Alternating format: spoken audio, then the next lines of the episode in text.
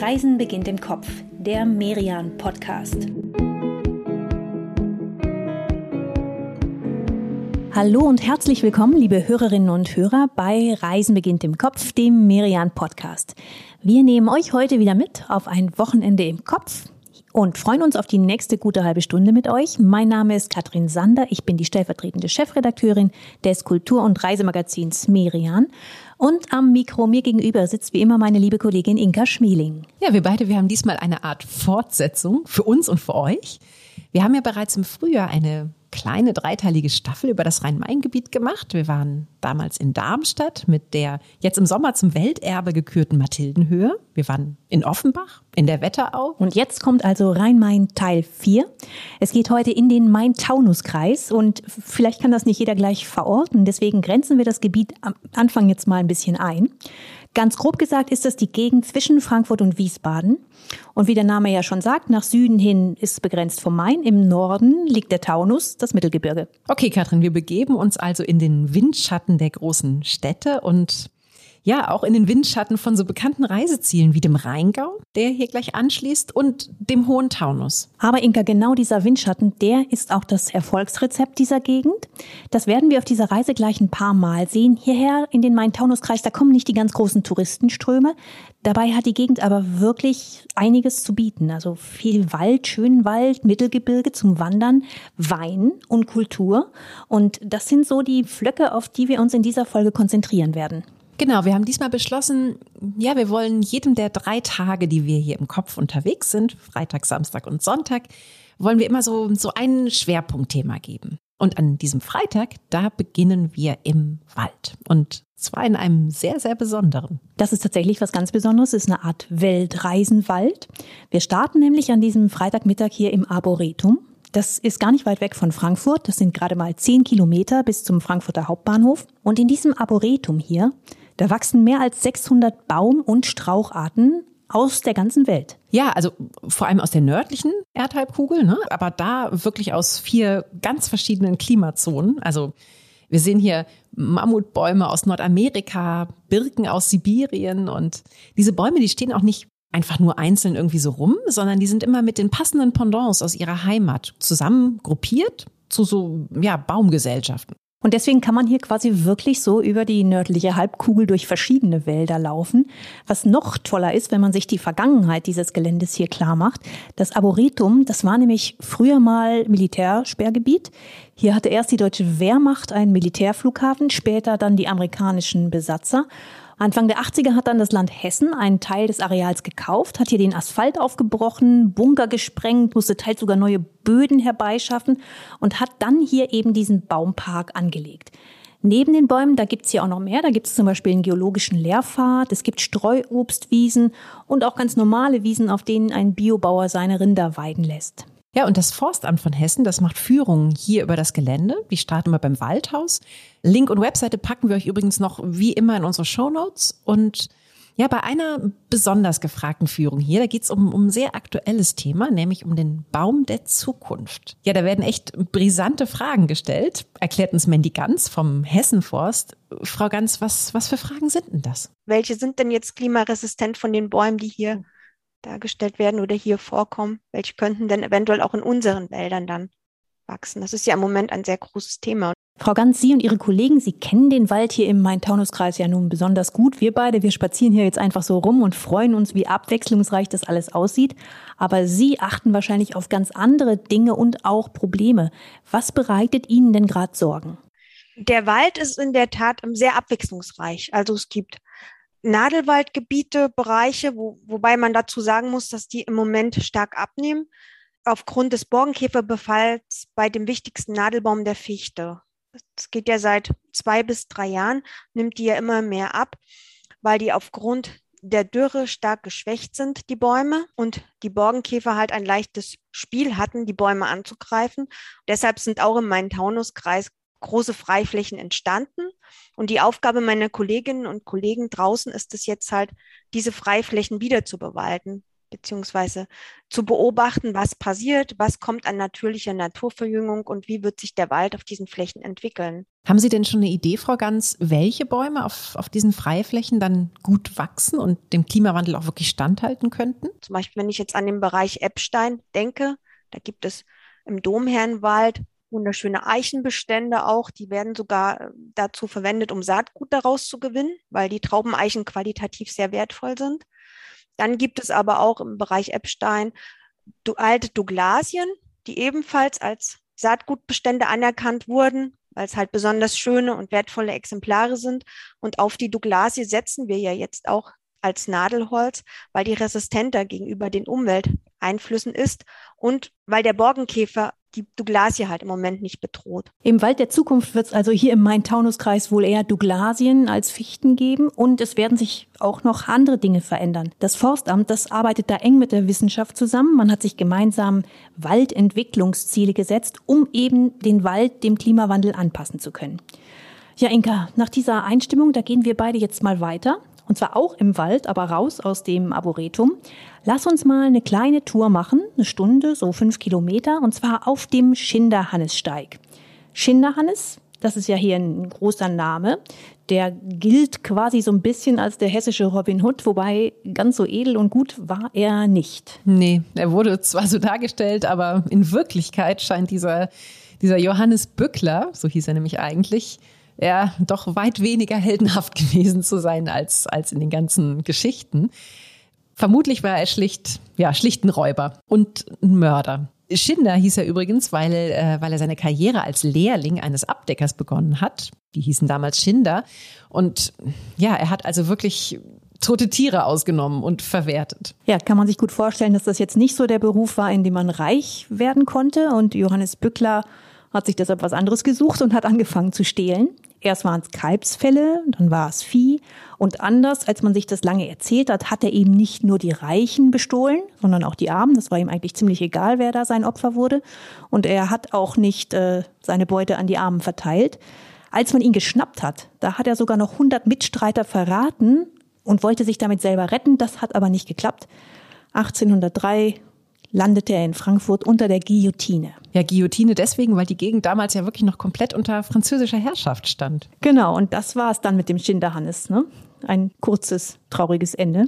Aber durch die Wälder, in denen er damals unterwegs war und räuberte, da führt heute dieser nach ihm benannte Wanderweg. Und es ist wirklich einer der schönsten hier im ganzen Kreis. Insgesamt auch richtig lang, 38 Kilometer. Aber wir beide, wir beschränken uns jetzt erstmal auf die erste Etappe. Netterweise startet diese erste Tour hier am Hof Gimbach bei Kelkheim. Ja, das ist, das ist echt ein Bauernhof mit Reitstall, aber eben auch mit Gastronomie und mit einem sehr, sehr schönen Biergarten. Und darin können wir beide uns jetzt nochmal so richtig ordentlich stärken mit Schnitzel oder mit Bandnudeln mit Pfifferlingen. Und dann geht's los, weiter in den Wald rein. Ja, also Wald ist schon toll. Ne? Die Geräusche allein, die tun schon so gut. Kein Wunder, dass die Japaner das Waldbaden erfunden haben, um sich gegen den Alltagsstress zu wappnen. Das ist ja ein Trend, der auch nach Deutschland längst geschwappt ist. Im Wald allein sein, ja, sich einfach mal auf die Geräusche des Waldes konzentrieren. Sogar das Bäume umarmen wird salonfähig. Ja, ich weiß nicht, ob wir die Bäume jetzt umarmen müssen, Katrin, aber da so durchlaufen dazwischen finde ich tatsächlich auch wahnsinnig schön. Und neben den Geräuschen auch noch diese, diese Gerüche hier. Ne? Ich finde, Wald riecht ja immer so toll. Und hier sind auch wirklich besonders schöne Blicke nochmal. Die sind ja sonst fast eher selten im Wald. Denn gerade wenn wir an der Gundelhart hier vorbei sind, das ist noch eine Gaststätte, also falls irgendjemand am Hof Gimbach nicht satt geworden sein sollte, hier habt ihr noch eine Chance. Und nach dieser Gundelhart, da laufen wir dann an so Wiesen eben entlang und ja, können richtig weit blicken ins Tal und auf den Ort Langenhain. Wenn man auf Langenhain so runterguckt, dann fällt einem so eine weiße, prägnante Kuppel ins Auge. Das ist die Kuppel des Bahai-Tempels. Für den ist der Ort Langenhain bekannt. Den Tempel, den gibt es schon seit den 60ern. Und Langenhain, das ist sowas wie das Zentrum der europäischen Bahai-Gemeinde. Was sind die Bahai? Bahai, das ist eine Religion, die im 19. Jahrhundert gegründet wurde. Die Ursprünge, die liegen im heutigen Iran. Und die Bahai-Religion, die ruft dazu auf, die Erde als als, als eine Einheit, als eins zu betrachten und alle Menschen als gleichberechtigte Bürger. Die Bahai-Anhänger, die lehnen die Gründer der anderen Religionen aber nicht ab. Also Jesus oder Mohammed zum Beispiel. Das sind für, für die Bahai-Gläubigen quasi nur verschiedene Manifestationen des einen Gottes, an den sie glauben. Ja, guck mal, dann laufen wir noch ein bisschen weiter und sind schon gleich am nächsten Tempel, nämlich am Kaisertempel von Eppstein. Und der sieht jetzt wieder ganz anders aus, ne? Keine Kuppel, sondern der hat eher sowas von, ja, von Antike. Ja, nee, von Bahai hat der gar nichts.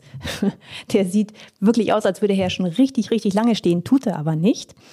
Wir gehen mal rein und dann erkennen wir auch ganz schnell, für wen er gebaut wurde und wann auch. Denn guck mal, siehst du die beiden ernsten Herren, die auf diesen Büsten hier abgebildet sind? Na klar, die erkennt man doch sofort, oder? Diese Schnauzer, die sind ja echt unverwechselbar.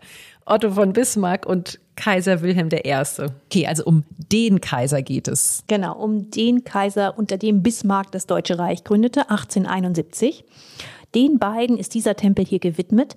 Und ähm, gar nicht, weil die jetzt unbedingt mal hier waren, sondern äh, es kam eher daher, dass sich in Eppstein eine Gruppe besonders patriotischer Bürger zusammengeschlossen hatte und die wollten eben diesen beiden Männern hier in Eppstein ein Denkmal setzen und haben sich dafür einen echt schönen Platz ausgesucht. Also die Sicht von hier oben, von diesem Tempel, die ist wirklich fantastisch, ne?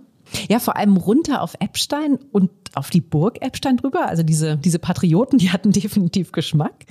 Und ja, die Burg Eppstein, das ist, das ist echt so eine richtige Bilderbuchburg, oder? Die sieht noch voll aus nach ja, 14., 15. Jahrhundert. Mittelalter von seiner schöneren Seite, ja. Besonders schön ist diese Burg auch, wenn da irgendein Happening stattfindet. Und davon gibt's richtig viel jenseits der Pandemie. Also Burgfestspiele, Ritteraktionstage, sogar eine Burggespenstsuche für Kinder. Wir schreiben euch in die Shownotes mal mit rein, unter welchem Link ihr immer die aktuellen Veranstaltungen finden könnt, die auf Burg Eppstein laufen. Aber es war auch noch jemand ganz, ganz anderes auf der Burg. Weißt du wer, Inka? Hör mal.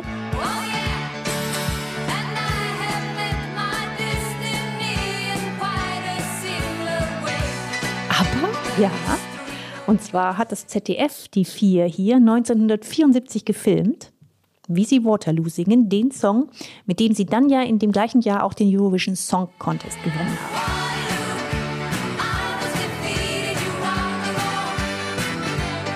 Oh krass, dieses Bild, das geht mir jetzt gerade nicht mehr aus den Augen. Vor allem, weil die Band ja auch noch gerade in diesem Jahr jetzt ihr großes Comeback feiert, nach, nach Jahrzehnten endlich wieder vereinigt. Und ja, die, die vier damals in diesen 70er Jahre Kostümen auf Burg Epstein und dann auch noch dieser verkleidete Napoleon, den sie, den sie da fürs Video zwischen die Ruinen gestellt haben da, da verblassen doch alle Ritterbilder, oder? Ja, ich meine, die Gegend hat ja eine französische Vergangenheit, aber äh, Napoleon, der war, glaube ich, wirklich nicht auf Burg Eppstein. Das ist historisch nicht verbürgt. Gut, Inka, wir beide, wir genießen den Burgblick jetzt aber mal woanders. Und zwar machen wir uns langsam bereit fürs Abendessen und gehen dafür in ein Gasthaus mit einem ganz speziellen Namen. Das heißt nämlich Pflasterschisser. Oha. ja, und es ist das älteste Fachwerkhaus hier im Main-Taunus-Kreis. Die Balken, das hat man festgestellt, die stammen aus dem Jahr 1459. Ne? 1459. Also der Buchdruck war gerade eben erfunden. Martin Luther war noch nicht geboren, aber das Haus des Pflasterschissers gab es schon. Und es sieht auch heute richtig, richtig schön aus und bietet einen wirklich grandiosen Blick auf die Burg. Und während wir beide hier jetzt essen. Ah, guck mal, es gibt sogar Handcase mit Musik. Ah, das hatten wir auch schon bei den ersten Rhein-Main-Folgen. Das ist ja nicht so meins, aber ich finde hier was anderes im Pflasterschisser. Auf jeden Fall könnten wir uns beim Essen zum Ausklang dieses schönen Tages im Wald noch ein paar Tipps von Forstwirtin Mandy Ganz geben lassen. Die Strecke heute, die war ja wirklich schön, ne? auch auf den Spuren des Schinderhannes. Frau Ganz, was gibt's denn noch für schöne Wälder hier im Main-Taunus-Kreis? Sie hatten uns ja das Waldgebiet am Reis noch empfohlen, das liegt bei Kelkheim. Warum gerade das? Und das Besondere da ist das Vorkommen der Süntelbuche. Also das ist eine, eine Unterart der Buche, die ganz besonders aussieht. Also die hat verdrehte und verzweigte Äste und ist sehr niedrig gewachsen. Also die wächst tatsächlich eher in die Breite als in die Höhe. Und das sind ganz bizarre Waldbilder, die dadurch entstehen. Oh, das klingt toll. Da würde ich, da würde ich tatsächlich auch total gerne noch ein bisschen spazieren gehen. Vor allem, weil es da, wie übrigens im gesamten Kreis, besonders viele Esskastanien geben soll. Und das wird auch jetzt im Spätsommer auch nochmal schön. Ja, Maroni wäre super jetzt. Ne? Ja, finde ich auch klasse. Haben Sie denn noch einen Tipp, Frau Ganz? Ach, zwischen Sulzbach und Bad Sohn befindet sich noch der Eichwald. Das ist auch noch ein sehr schönes Waldgebiet und da kann man sehr alte, gute Eichen bewundern. Also das sind Eichen, die früher benutzt wurden, um die Tiere darunter zu treiben, das Vieh. Und die haben dann die Eicheln gefressen. Und die sind schon fast 200 Jahre alt. Vielen Dank, liebe Frau Ganz. Da haben wir echt jetzt noch viel Programm für diverse weitere tolle Waldtage gesammelt. Aber nach einer kurzen Pause wollen wir beide ja morgen an diesem Samstag auf der Kopfreise mal den Schwerpunkt woanders hinlegen. Es geht dann nämlich um das Thema Wein. Und das hat natürlich einen Grund, denn hier im Main-Taunus-Kreis, da wächst ein wirklich weltberühmter Wein. Die Rebstöcke, die hat sogar mal ein amerikanischer Präsident mit über den Atlantik genommen. Und dieser besondere Wein, der heißt in den USA und in Großbritannien heute Hock. Wie er zu diesem Namen kam, das finden wir morgen mit euch raus. Und morgen ist in ein paar Sekunden, also bleibt dran. Diese Pause nutzen wir, um euch mit unserem Werbepartner Hurtigruten mit auf die Galapagos-Inseln zu nehmen. Dieses Archipel liegt so abgelegen vor der Küste Südamerikas, dass sich hier ein ganz eigenes Ökosystem entwickeln konnte. Und um das geht es in der aktuellen Podcast-Episode von 12,5 Knoten auf Expedition mit Hurtigruten. Zu Gast ist Klaus Fielsch, der als Expeditionsleiter bei Hurtigruten den Gästen diese Inseln näher bringt und auch ihre Tiere. Und diese Tiere, die kennen übrigens keine Angst, haben keinen Fluchtinstinkt, weil es dort auf den Galapagos-Inseln gar keine natürlichen Feinde für sie gibt. Spannend in dem Gespräch fand ich auch, man versucht ja hier wirklich nur Fußspuren zu hinterlassen, sonst nichts. Alle Gäste müssen zum Beispiel ihre Schuhsohlen sauber machen, bevor sie die Insel wechseln um nicht zum Beispiel aus Versehen Samen von einer auf die andere Insel zu tragen. Der Podcast 12,5 Knoten auf Expedition mit Hurtigruten, den findet ihr auf allen gängigen Podcast-Plattformen und natürlich auf hurtigruten.de slash podcast. Ein neuer Tag im Main-Taunus-Kreis ist angebrochen. Wie gesagt, heute widmen wir uns dem Thema Wein. Wobei, hm, jetzt zum Frühstück passt das irgendwie noch nicht so gut, oder? Naja, wir widmen uns dem Thema auf langsame Art und Weise und nehmen uns erstmal die Landschaft vor, in der dieser Wein wächst, treffen ein paar Menschen, die sich auskennen, die ihn begleiten. Und das Probieren, das verschieben wir dann einfach auf ein paar Minuten später, oder? Ja, das klingt jetzt ein bisschen machbarer. Bin ich dabei? Na gut, dann fangen wir doch vielleicht mal an mit, ja, mit so einem kleinen Überblick. Warum wächst gerade hier so guter Wein? Und das ja auch schon so lange, ne? Ich meine, schon die Römer haben hier Wein angebaut. Ja, das stimmt. Wobei hier, das heißt ja nicht im gesamten Main-Taunus-Kreis. Wir haben ja gestern schon gehört, zu großen Teilen besteht das Gebiet aus Wald und aus Mittelgebirge. Und für den Wein, da ist hier im Main-Taunus-Kreis vor allem ein einziger Ort bekannt. Und zwar liegt er am nördlichen Mainufer, kurz bevor der Main dann in den Rhein mündet. Da beginnt ja dann der Rheingau. Hier liegt die Stadt Hochheim und in der kommen auf gut 18.000 Einwohner immerhin um die 100 Winzer und das ist schon eine ganz gute Quote. Ja, das ist kein schlechter Schnitt. Und der Wein hier, der hat ja sogar noch ein bisschen Glamour-Faktor, denn die britische Königin Victoria, die war so verzückt von den Weinen hier, dass sie viele Flaschen davon anscheinend mit nach England genommen hat und Deswegen kennt man heute eigentlich in der gesamten angelsächsischen Welt alle Rheinweine nur unter dem Namen Hock. Das ist eine Abkürzung für Hochheim. Und Thomas Jefferson, der hat bei einem Such hier sogar 100 Rebstöcke gekauft und wollte sie mit über den Atlantik nehmen, um dann in den USA Hock aus eigener Herstellung trinken zu können. Weiß man, ob er das eigentlich wirklich wahr gemacht hat später? Ja, so ganz sicher sind sich seine Biografen da nicht. Auf jeden Fall weiß man, dass ihm erstmal schlicht die Zeit wohl gefehlt hat, denn bald nach seinem Besuch hier in Hochheim wurde er immerhin Präsident der USA. Aber ja, danach, da soll er sich tatsächlich seinem Garten und da auch dem Anbau von Wein gewidmet haben. Wie sehr da jetzt Rebstöcke aus Hochheim wirklich drunter waren oder ob die irgendwo zwischendurch verschütt gingen, das weiß ich nicht, keine Ahnung. Naja, der Originalhock, der wächst ja auf jeden Fall bis heute hier, rings um Hochheim. Und das Besondere, das sind ja auch nicht nur die Rebstöcke, ne? die könnte man natürlich in alle Welt exportieren, aber was ihn so besonders macht, das ist eben diese außergewöhnlich gute Lage. Hochheim liegt nämlich in einer Senke, ganz nah am Main. Der Rhein ist, wie gesagt, auch nicht weit weg. Und so kommt von, von drei Seiten, von Osten, Süden, Westen, ganz viel Sonne an die Weinberge. Und im Rücken, im Norden, da liegt der Taunus und der bietet zusätzlichen Schutz vor Winden zum Beispiel. Optimale Bedingungen also, vor allem für eine Weinsorte. Das erzählt uns Viktoria Wolf, die amtierende Weinkönigin von Hochheim. Also der Wein des Main-Taunus-Kreises und natürlich vor allem des Rheingaus ist der Rheingau Riesling. Das ist so unser Steckenpferd, unser Aushängeschild. Wir bauen hier 80 Prozent Riesling an, 12 Prozent Spätburgunder und 8 Prozent teilen sich auf in Weinsorten wie zum Beispiel Chardonnay oder Sauvignon Blanc. Riesling ist also der Wein hier in der Gegend, ihr habt es gehört. Aber Viktoria Wolf sagt auch, langweilig ist es überhaupt nicht, dass hier vor allem diese eine Sorte angebaut wird. Ganz im Gegenteil. Der Riesling, der sei nämlich ein super vielfältiger Wein, der ganz, ganz viele tolle Nuancen bietet, von trocken bis edelsüß einmal komplett ausgebaut werden kann man findet Rieslinge mit Zitrusnoten, mit Pfirsichnoten. Das zieht sich weiter bis hin zu gelben Früchten. Manchmal hat man ein bisschen Honig in der Nase. Ah, ich finde das immer so schön, was für eine blumige, poetische Sprache Weinkenner so benutzen. Das macht immer richtig Lust. Ist ja auch schwer, Geschmack zu beschreiben, ne? Ja, ja, aber es gelingt ihnen gut. Und jetzt mal zu Victoria. Anders als andere Weinprinzessin oder auch Weinkönigin ist Victoria Wolf nicht auf einem Weingut aufgewachsen. Sie kam auf einem ganz anderen Weg an diesen Posten. Ähm, ihre Mutter, die war nämlich schon in den 80ern Weinkönigin von Hochheim und die Krone der Mutter, die lag damals zu Hause im Schrank und hat Victoria quasi angelächelt. Und schon als kleines Kind habe ich immer vorm Schrank gestanden und diese große Krone bewundert und immer gesagt, ich möchte auch mal in meinem Leben eine Krone tragen, wenn ich groß bin. Na, das ist dir ja gelungen, Viktoria. Erst Weinprinzessin, seit diesem Sommer jetzt auch noch Weinkönigin. Du hast ja erzählt, dadurch, dass du selbst nicht von einem Weingut kommst, durftest du dir ein Patenweingut aussuchen und du hast dich entschieden für das Weingut im Weineck. Das liegt direkt in der Altstadt von Hochheim, wurde vor ungefähr zwölf Jahren übernommen vom Winzer Fabian Schmidt. Und der hat den Anbau hier komplett umgestellt auf Bioanbau mit Demeter-Zertifikat. Da schauen wir gerne mal vorbei. Hast du denn, hast du denn vielleicht eine Weinempfehlung hier für uns, Victoria? Also irgendwie, ja, irgendeinen Wein, den wir hier unbedingt probieren sollten? Und das ist mein Krönungswein. Jede Weinkönigin bekommt nämlich auch einen Krönungswein zur Seite gestellt. Und die Besonderheit für mich bei meinem Krönungswein ist, dass ich als Nicht-Winzerstochter diesen Wein mit kreieren durfte.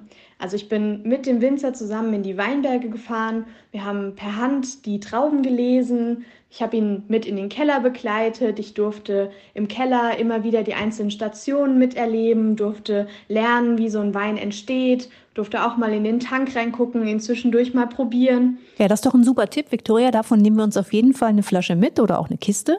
Und äh, man muss sagen, die Flaschen, die sehen ziemlich schick aus. Da ist ein Foto von dir drauf, natürlich mit Krone. Und wir beide, Inka, wir machen es jetzt, wie du, Victoria, auf deinem Patenweingut. Wir steigen noch mal ein bisschen tiefer ein in die Entstehung des Weins. Und das geht sehr gut im Hochheimer Weinbaumuseum. Das besuchen wir jetzt mal. Das Museum, das liegt stilecht in einem früheren Weinkeller. Und wir gehen da durch und passieren quasi alle Stationen des Weinanbaus. Das Museum, das hat einen Audioguide, den kann man sich vorab auch als App runterladen. Und das habe ich jetzt mal für uns beide gemacht, Katrin. Den Link, den stellen wir euch gleich nach der Adresse des Museums auch noch in unsere Show Notes. Und die App, die ist, die ist schön konkret, finde ich. Das ist so ein bisschen, als würde man, ja, einen Winzer ein Jahr lang begleiten. Wirklich vom Rebschnitt bis zur Flaschenfüllung. Zu Beginn unserer Tour möchten wir Ihnen zuerst einmal das Hochheimer Terroir vorstellen. Also die Bedingungen. Das sind wirklich ganz, ganz unterschiedliche Böden hier. Das sieht man ganz plastisch in diesen Glasbehältern. Da sind nämlich so Erdproben drin, die man miteinander vergleichen kann. Ja, und was ich auch wirklich ganz spannend finde, hier bei der nächsten Station, erst nach drei Jahren fangen die Rebstöcke überhaupt an, erste Trauben zu tragen. Braucht man schon irgendwie ganz schön viel Geduld, oder? Vermutlich liegt das auch daran, ne, dass so viele Betriebe hier seit Generationen eben im Besitz einer Familie sind. Man pflanzt so Reben nicht für einen Moment oder für eine Saison, sondern wirklich für Jahre, für die Zukunft. Und die Stöcke, die tragen ja dann auch lange. Ja, aber eine Garantie gibt's natürlich nicht, ne, dass dann der Ertrag auch wirklich kommt, egal wie viel Arbeit man reinsteckt. Also wir kennen ja alle die Geschichten über diese große Reblauskatastrophe im 19. Jahrhundert, ne, die, die aus den USA importiert wurde und in Europa wirklich ganze Weinbaugebiete vernichtet hat. Aber was ich jetzt hier im Weinbaumuseum nochmal gelernt habe, es gibt auch jetzt gerade einen recht neuen Schädling. Der ist sogar so neu, dass er es noch gar nicht auf die Plakate hier im Haus geschafft hat. Die Kirschessigfliege. Sie sticht in die Trauben, sodass sie abfaulen. Dass diese Fliege sich mittlerweile bei uns heimisch fühlt, ist eine direkte Folge des Klimawandels. Den die ja, tatsächlich ist die Kirschessigfliege nur ein Problem, mit dem sich die Winzer hier am Tor zum Rheingau so rumschlagen müssen. Dazu kommt noch, dass die Lese in manchen Jahren mittlerweile drei, manchmal sogar vier Wochen früher stattfindet als früher. Und das muss dann, wenn es soweit ist, wirklich ganz schnell gehen, denn Pilzbefall ist in dieser Phase ein wirklich großes Problem für die Trauben. Und dann gibt's natürlich noch die ganzen Wetterphänomene, die machen es den Winzern auch nicht einfach. Ne? Also Dürren und dann auf einzelnen Parzellen aber auch wieder lokalen Starkregen. Ich, es ist nicht mehr so leicht vorherzusehen oder zu kalkulieren, wie es früher mal war. Ja, also man lernt auf jeden Fall hier im Museum Wein zu machen. Das ist kein Selbstgänger. Erst recht nicht heute in Zeiten des Klimawandels. Und das lernen wir auf jeden Fall hier. Das hat ja auch Weinkönigin Victoria Wolf auf ihrem Paten gut gelernt. In, ja, in jeder Flasche steckt unfassbar viel Arbeit und ja wirklich auch sehr verschiedene und sehr viele Arbeitsschritte. Aber das Ergebnis dieser Arbeit, Inka, das genießen wir beide jetzt mal und beenden diesen Tag mit einem leckeren Glas Riesling. Wenn wir Glück haben und das Wetter mitspielt, dann hat der Hochheimer Weinprobierstand noch auf. Ist ja jetzt Ende September, da sollte das so sein. Und den ganzen Sommer über, da schenken hier am Weiher von Freitag bis Montag immer andere Weingüter ihre Weine aus so hat man da dann immer mal was anderes zum Verkosten. Das macht richtig Spaß. Man kann die ganze Bandbreite hier der Hochheimer Weine kennenlernen. Ja, und wir haben ja gelernt, die Bandbreite, die ist, die ist wirklich groß, ne? Und gerade beim Riesling, da lohnt es sich wirklich, ja, eher verschiedene kleine Sachen mal auszuprobieren und diese ganzen Nuancen irgendwie kennenzulernen. Da wird uns bestimmt nicht langweilig. Na gut, Katrin, Chin Chin, auf den Riesling, auf den Hock. Wir beide, machen jetzt nochmal eine kleine Pause und danach, an unserem letzten Tag hier im Main-Taunus-Kreis, da widmen wir uns dann nochmal einem ganz anderen Thema, und zwar der Kunst. Und ja, da werden wir euch erklären, warum hier im Main-Taunus-Kreis Werke von Picasso, von Dali, von Miro zu sehen sind. In dieser kurzen Pause, da möchten wir euch unsere frisch erschienene Merian-Ausgabe zu Wiesbaden und dem Rheingau vorstellen. Passt also sehr gut zum Thema unserer Podcast-Episode heute. Ihr findet in dem Merian-Heft natürlich richtig viele Tipps zum Thema Wein und Genuss. Wir waren bei jungen Winzern und im altehrwürdigen Kloster Eberbach, haben aber auch das Wiesbadener Westend für euch entdeckt, das wohl bunteste und spannendste Viertel der hessischen Landeshauptstadt. Ja, und es geht natürlich um Kunst. Im Merian Wiesbaden und der Rheingau, da findet ihr ein Interview mit dem Sammler und Unternehmer Reinhard Ernst, der Wiesbaden gerade ein neues Kunstmuseum bauen lässt. Und ihr lest darin ein Porträt des Künstlers Alexei von Jawlensky, ein großer Expressionist, der in Wiesbaden seine zweite geliebte Heimat gefunden hat und den die Stadt mit einer Weltklasse-Ausstellung ehrt. Merian, Wiesbaden und der Rheingau findet ihr im Kiosk und im Buchhandel oder natürlich auf merian-shop.de. Liebe Inga, es ist Sonntagmorgen, schon wieder unser letzter Tag hier auf dem Podcast-Wochenende. Und heute, da geht's um das Thema Kultur. Rings um den Main-Taunus-Kreis, da liegen ja wirklich große, bekannte Kunstmuseen, ne, die Schirn oder das Städel in Frankfurt, das Museum Wiesbaden. Aber da müssen wir nicht hin. Wer Picasso sehen möchte, Dali, Miro, der wird auch direkt hier in Hochheim fündig. Naja, Katrin, so ein bisschen müssen wir das schon relativieren. Es sind nicht die ganz großen Picassos oder Miros, ne, die man hier in der Hochheimer Kunstsammlung findet. Das darf man jetzt nicht erwarten. Aber genau das ist tatsächlich auch der Charme dieser Sammlung. Es ist nämlich eine Privatsammlung und genau das merkt man ihr wirklich auch an. Hinter dieser Sammlung steckt das Wiesbadener Ehepaar Liane und Hermann Rostek. Er war Steuerberater, ist inzwischen leider verstorben. Und neben der Kunst hatten die beiden noch eine weitere große Leidenschaft und das war das Land Spanien. In ihrer Kunstsammlung, da sind viele Werke von spanischen Künstlern. Und warum das so ist, das haben wir die Kunsthistorikerin Linda Traut gefragt, die bei der Stadt Hochheim zuständig ist für die Kunstsammlung. Die haben eigentlich seit den 1960er Jahren teilweise auf Ibiza gelebt, teilweise in Deutschland, also haben sehr enge Beziehung zu Spanien gehabt. Also die waren vor Ort, die haben die Künstler gekannt, die waren in den Ateliers, die haben mit denen äh, auf der Terrasse gesessen und ein Glas Wein getrunken, haben mit denen diskutiert über die Politik, haben sich ausgetauscht, sind gereist, haben viel gesehen, waren, glaube ich, auch einfach sehr offen von ihrer Persönlichkeit her, hatten vielleicht auch einfach den passenden finanziellen Hintergrund, muss man dann sagen, aber auch einfach eben diese Leidenschaft für die Kunst. Neben spanischen Künstlern waren unter den Bekanntschaften der Rostics auf Ibiza auch Deutsche und ein Name, der sticht da besonders heraus und das ist Wolf Fostel. Fostel ist in Leverkusen geboren, war mit einer Spanierin verheiratet und bekannt wurde er ab den 60ern mit äh, wirklich großen Happenings und teils gigantischen Skulpturen. Er hat darin Autos, ja sogar ganze Dampflokomotiven verbaut, ist also ein, ein sehr monumentaler, gewaltiger und auch sehr politischer Künstler. Aber hier in der Hochheimer Kunstsammlung, da lernt man eine ganz andere Seite von Wolf Fostel kennen. Frau Traut, Sie haben uns ja gesagt, wenn wir nur ein einziges Werk hier in der Kunstsammlung anschauen könnten, dann müsste das auf jeden Fall eines von Fostel sein, und zwar das ziemlich laszive Tafelbild die vier andalusischen Prinzipien. Warum denn gerade dieses Werk? Ich finde das aus verschiedenen Aspekten interessant. Zum einen bringt es eben auf den Punkt, dass eben dieses Werk wurde extra von Fostel für das Ehepaar Rostek erschaffen. Und der Titel nennt es ja auch schon die vier andalusischen Prinzipien. Also es geht um die Liebe zu Spanien, zu Andalusien, die spanische Kultur, die wird dort in dem Bild gefeiert eigentlich. Ja, man, man merkt richtig, ich mache euch ein Geschenk und das ist kein, keine Auftragsarbeit für jemanden, den ich kaum kenne, sondern es ist ein ganz persönliches Werk. Die haben eben auch viele äh, Schritte der Entstehung mitbekommen, haben das begleitet. Das, das finde ich eben ganz schön, eben zu sehen, okay, das war auch so eine Entwicklung, die zusammen entstanden ist. Die haben da dieses Bild auch miterlebt, mit bewirkt. Dieses Bild, über das wir hier reden, das ist ja auch schon drei Meter breit. Ne? Für Fostelsche Maßstäbe ist das aber geradezu winzig. Und das ist auch ein Zeichen dafür, dass man in Hochheim hier eben nicht die gigantischen Skulpturen von Fostel sieht, sondern Werke, die eine ganz private Seite des Künstlers zeigen. Ja, und auch so eine unerwartet sinnliche Seite. Ne? Das, das vermutet man gerade bei Fostel ja eigentlich eher nicht so. Weil, na, zum Beispiel diese Dampflokomotive, von, von der du da vorhin erzählt hast, das ist ja seine größte Skulptur. Die steht im Ruhrgebiet in Mahl. Wobei eigentlich liegt sie da eher und zwar auf dem Kopf.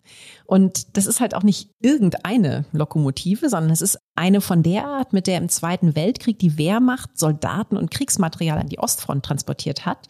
Und mit diesen Lokomotiven wurden damals auch Juden in die Vernichtungslager gebracht. Fostel ist also wirklich oft, ja, man muss sagen, geradezu schmerzhaft politisch.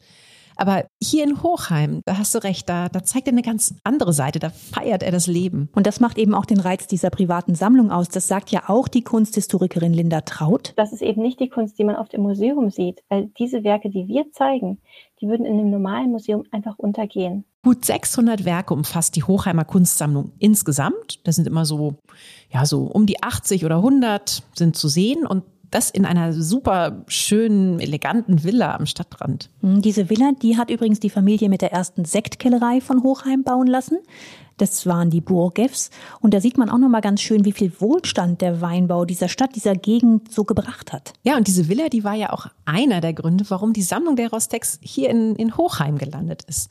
Es gab halt diese tollen Räume, die leer standen und Freunde von ihnen, die lebten hier in der Stadt, die kannten diesen Ort und haben das vermittelt. Und ja, weißt du, was ich auch noch schön finde und was, was vielleicht auch nochmal so schön zeigt, wie, wie wichtig diese Beziehung zwischen Fostel und den Rostex war, ist, dass der einzige Raum in dieser Villa oder in dieser Ausstellung, der nicht verändert werden darf, der Raum ist, der seine Werke zeigt. Also eben auch die vier andalusischen Prinzipien. Das ist der einzige, der nicht verändert werden darf. Das war eine der Bedingungen, als die Rostex ihre Sammlung dann der Stadt Hochheim geschenkt haben. Und das heißt auch, Fostels Werke, die sind hier immer zu sehen, egal wie die Ausstellung gerade zusammengesetzt ist. Also egal, wann ihr kommt, die vier andalusischen Prinzipien hängen an ihrem Platz. Inga, das war eine angenehme Dosis Kunst heute. Du hast recht. Es sind nicht die ganz, ganz großen Werke, aber es ist äh, spannend, ne? mal so einen ganz anderen Zugang zu erleben. Wir beide, wir wechseln jetzt mal den Standort. Es geht von Hochheim nach Hofheim. Das ist äh, semantisch jetzt gar nicht so ein Unterschied. Es sind aber 20 Minuten mit dem Auto entfernt. Und in Hofheim, da beamen wir uns mal in eine alte Papiermühle. Okay, das klingt jetzt aber nach Off-Off-Broadway, oder? Von der Sektfabrikantenvilla in die alte Papiermühle. Nee, nee, nee, das klingt vielleicht so, aber das Showspielhaus hier in der Papiermühle, das hat sich in der Comedy-Szene wirklich einen Namen gemacht. Da schauen gern auch mal so arrivierte Comedians vorbei, wie Ingo Oschmann, Tobias Mann oder hier Bodo Bach mit seinem herrlichen Hessisch. Ich bin eigentlich überall gern, Hauptsache nicht daheim. Ja? Daheim sitzt jetzt meine Schwiegermutter ja? und versaut mir den Ausblick in den Garten. Sag mal, Bodo Bach, das ist doch der mit diesen, mit diesen Anrufen, oder? Mit diesen Scherzanrufen im Radio? Genau sie wollte ich sprechen. Okay, gut. Gehen wir mal ins Schauspielhaus. Das hat seit Anfang September jetzt endlich wieder geöffnet. Die letzten anderthalb Jahre war es quasi durchgängig geschlossen. Aber ja, selbst Corona kann man hier manchmal eine lustige oder zumindest eine musikalische Seite abgewinnen. Wir sitzen schon so lang zu Haus und halten es bald nicht mehr aus. Die Urlaubsorte bleiben zu, das Reisen ist tabu. Wir wollen zum Ballermann gehen, wir wollen mal wieder die Sonne sehen. Jetzt nach über einem Jahr, das wäre wunderbar. Diesen Wellerman, den haben die beiden Geschäftsführer des Hauses im Frühjahr 2021 zusammen mit dem neuen künstlerischen Leiter eingesungen, mit Björn Breckheimer. Der ist von Hause aus Schauspieler und wie man ja hört, auch Sänger. Die drei hier, die greifen mit ihrem kleinen Ensemble und den Gästen natürlich immer aktuelle Themen auf und sei es eben die Ballermann oder gut, wir beide würden ja eher sagen die Reisesehnsucht. Und das hat ihnen ein sehr treues Stammpublikum beschert. In der Corona-Zeit, da haben sie einen eigenen Club gegründet. Das war der Club der Schauspielhausritter. Und diese Fans, die da eingetreten sind, die haben das Haus im Lockdown finanziell unterstützt und auch durch diese Zeit gebracht. Ne? Also niemand musste hier entlassen werden. Und darum kann der Betrieb jetzt auch wieder so richtig starten. Ja, das Programm ist gut bestückt für die nächsten Wochen, also schaut echt gerne mal rein. Aber mir persönlich, mir geht jetzt dieser Wellerman nicht mehr aus dem Ohr. Ja, das soll so sein. Das ist das Wesen dieser Wellermans, Inka. Das haben die so an sich. Wir wollen zum Ballermann gehen, wir wollen mal wieder die Sonne sehen. Jetzt nach über einem Jahr, das wäre wunderbar. Aber vielleicht ist es auch was anderes und vielleicht schwingt bei dir schon so ein bisschen Vorfreude mit. Denn unsere nächste Folge, die wird uns hier im Podcast tatsächlich nach Mallorca bringen. Ja, allerdings nicht an den Ballermann, haben wir beschlossen. Ne? Um den wollen wir einen Bogen machen. Ja, wir erkunden aber andere Teile der Baleareninseln mit euch und zwar zur schönsten Reisezeit im Jahr im Herbst. Oh, das Meer, das wird noch warm genug zum Schwimmen sein und es sind vergleichsweise wenig Touristen da. Und der Wind, der wird ideal sein, um vor der Küste eine Runde segeln zu gehen. Ihr merkt es schon, liebe Hörerinnen und Hörer, wir sind voller Vorfreude auf die nächste Episode und werden gleich mal damit anfangen, unsere Reise nach Mallorca zu planen, damit wir euch dann in genau zwei Wochen an dieser Stelle dorthin mitnehmen können. Wenn euch diese Reise heute gefallen hat, dann freuen wir uns über eine gute Bewertung auf eurer Plattform. Für jetzt verabschieden wir beide uns aus dem Main-Taunus-Kreis. Das war mal wieder ein richtig schönes Wochenende mit dir, liebe Inka. Ja, mit dir auch, Katrin. Und ja, ich mag ja auch echt diese Deutschland-Tour, ne? In, in Ecken, die man vorher gar nicht so richtig auf dem Schirm hatte. Wald, Wein, große Kunst. Ja, es gibt immer noch was zu entdecken, das finde ich auch. Und ich glaube, das war auch noch nicht die letzte Rhein-Main-Tour für uns, Inka. Also seid gespannt, was noch alles in den nächsten Wochen und Monaten auf unserem Reiseplan steht. Wir wünschen euch jetzt erstmal einen entspannten Start in einen hoffentlich sonnigen, goldenen Herbst. Bleibt bitte gesund, passt auf euch auf und alles Gute.